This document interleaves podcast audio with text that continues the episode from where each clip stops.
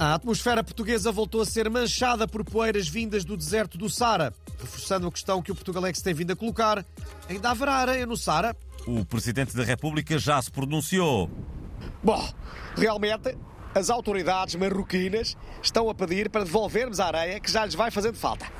Cada português deve recolher a areia que lhe caiu no carro ou no estendal para um saquinho ah, e ir entregar à Embaixada de Marrocos, que eles depois levam de volta para o Saara, por favor. Senhor Presidente, eh, se isso não for possível e o Saara ficar mesmo sem areia? Bom, nesse caso, o Saara passa a ser em Alcochete ou no Montijo. E no espaço onde antes era o deserto, faz-se o novo aeroporto de Lisboa.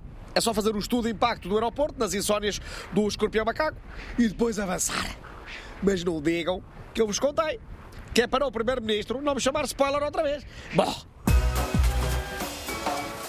O Papa Francisco recebeu esta semana no Vaticano o CEO da Apple, Tim Cook. O nosso especialista em informática e tudo comenta botões sabe qual foi o motivo do encontro. Ah, pois sei! O Papa Francisco quis apresentar ao Tim Cook algumas ideias para aplicações da Apple.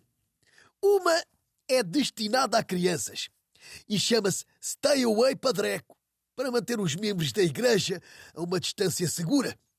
A outra app chama-se Aparição e permite projetar com o telemóvel aparições de Nossa Senhora ou da Rainha da Inglaterra em cima de árvores ou onde o utilizador quiser.